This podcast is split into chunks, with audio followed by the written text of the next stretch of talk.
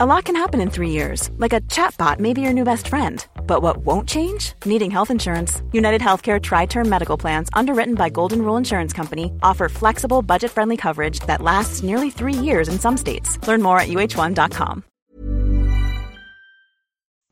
Devo me associar às religiões para evangelizar? Carta aos Filipenses, capítulo 1. Comentário de Mário Persona. Quando Paulo fala aqui no, no do, daqueles que pregavam por contenda, é o versículo 15. Verdade é que também alguns pregam a Cristo por inveja e porfia, mas outros de boa mente. E no versículo 17 ele fala: Mas outros, na verdade, anunciam a Cristo por contenção, não puramente, julgando acrescentar aflição às minhas prisões. Esse não puramente é a questão da intenção que a pessoa tem ao levar a Cristo.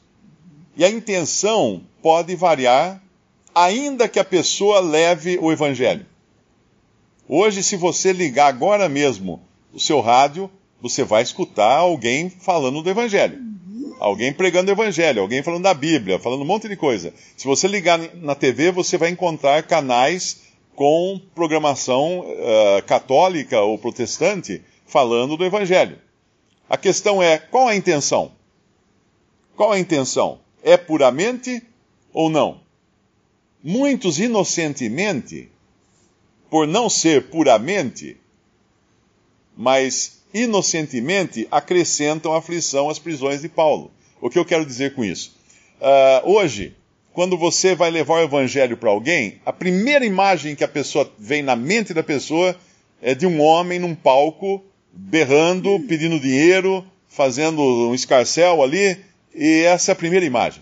E naquele, naquele exato momento você está levando o evangelho de, com, com a mente pura, com a melhor das intenções, buscando a salvação daquela pessoa, mas ela está com um quadro mental olhando para você e dizendo: ah, esse aí ou é o ou é o malandro que pede dinheiro ou é o otário que dá o dinheiro.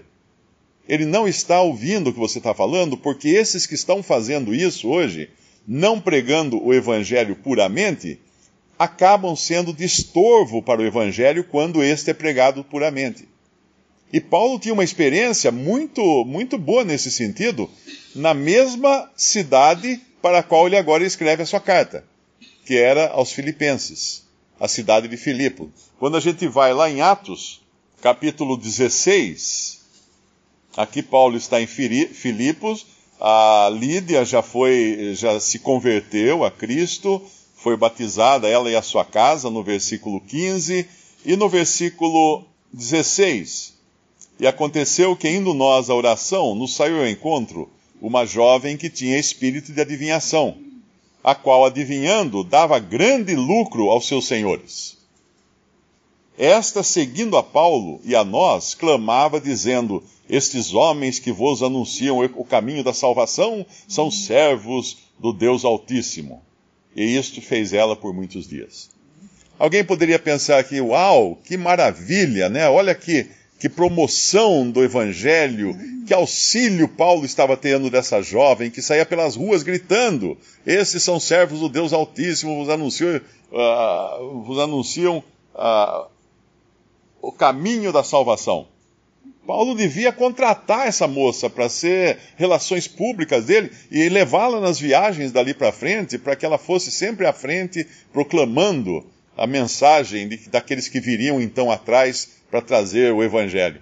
Mas se nós continuamos lendo, nós vemos que não era nada disso. É? No versículo 18, e fez isso ela fez por muitos dias, mas Paulo, perturbado, voltou-se e disse ao Espírito: Em nome de Jesus Cristo te mando que saias dela e na mesma hora saiu.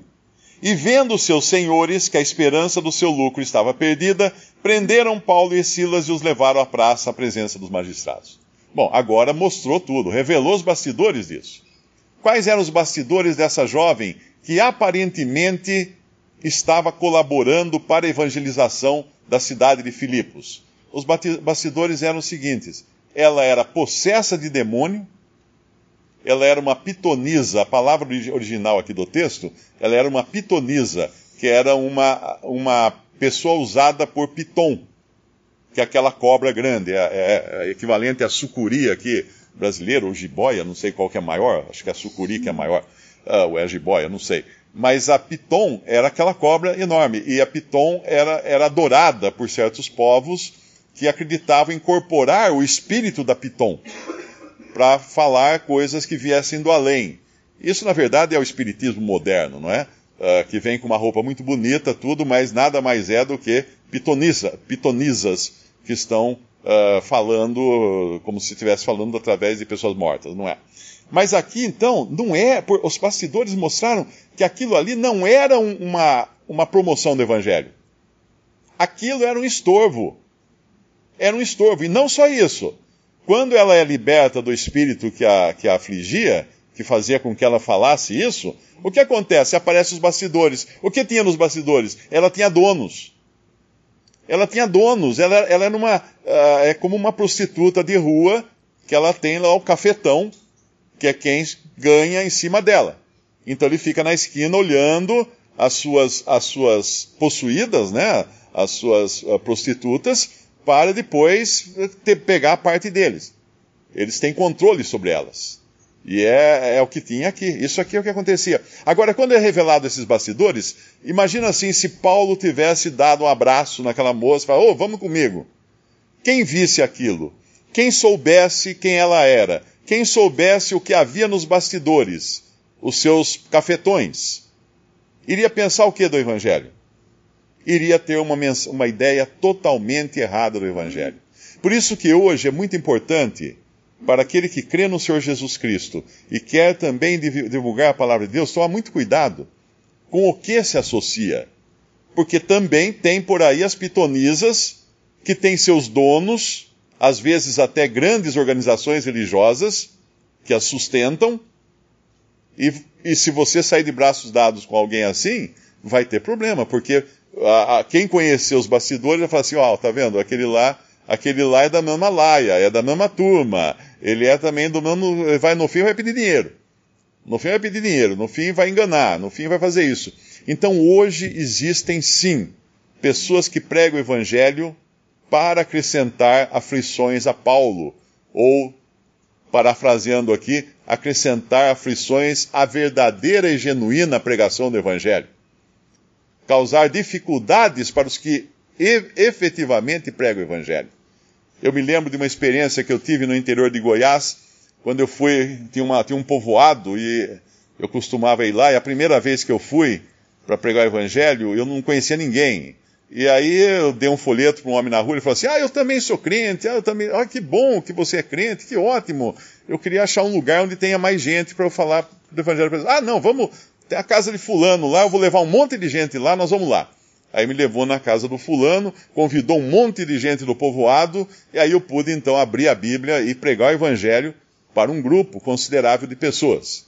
E quando eu terminei de pregar a salvação por graça somente, esse homem levantou a sua voz e disse assim: Mas também não adianta só crer em Jesus se você não guardar toda a lei e os dez mandamentos.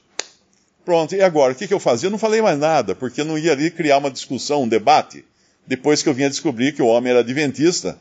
E é claro, ele não aceitava o evangelho da graça de Deus. E a maior besteira que eu tinha feito foi me associar, de uma certa maneira, a alguém que seria um empecilho ao evangelho assim que eu acabasse de pregar o evangelho da graça de Deus. Então é preciso muito cuidado hoje para ter um discernimento, como o Senhor Jesus mandou seus servos como uh, simples como pombas, mas prudentes como as serpentes. Porque nós estamos num mundo que, se no passado o diabo atacava de frente como leão que ruge, hoje o diabo ataca como anjo de luz.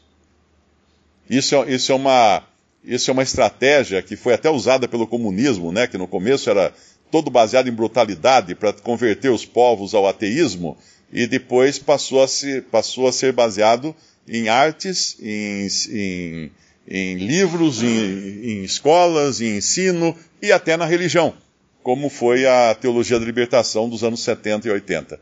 Então o diabo usa essa estratégia. Usou o enfrentamento no começo, brutal. matando, pondo em prisões, queimando na estaca. Hoje, hoje ele usa os anjos de luz e os seus ministros, que são convertidos em ministros de justiça, nessa grande árvore hoje, que é a, a árvore lá da parábola de Mateus 13, né? Da qual, a qual se formou a partir de uma semente pequena, mas que hoje abriga aves imundas de todos os tipos nos seus ramos, que nós costumamos chamar de cristandade. Visite respondi.com.br. Visite também 3minutos.net.